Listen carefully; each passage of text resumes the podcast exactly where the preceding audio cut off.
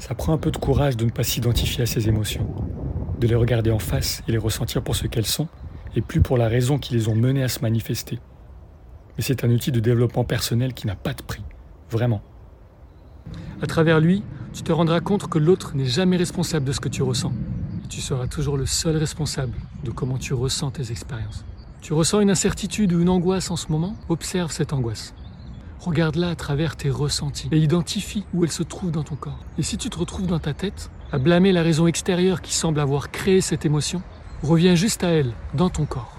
Passe ta main sur cette partie du corps et écoute ce que cette énergie a à te dire. Car au fond, elle n'est qu'un message qui attend d'être écouté. Et une fois l'énergie écoutée, elle s'en ira. Et ça laissera de la place pour un nouveau message. Peut-être une autre approche, une autre perspective plus légère. Qui sait? Toi, tu le sauras. Et ça sera évident.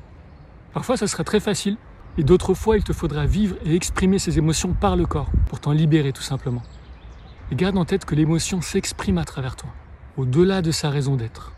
Fais-le, vis-le, expérimente-le. Ça prend un peu courage de ne pas s'identifier à ces émotions, mais ça en vaut tellement la peine.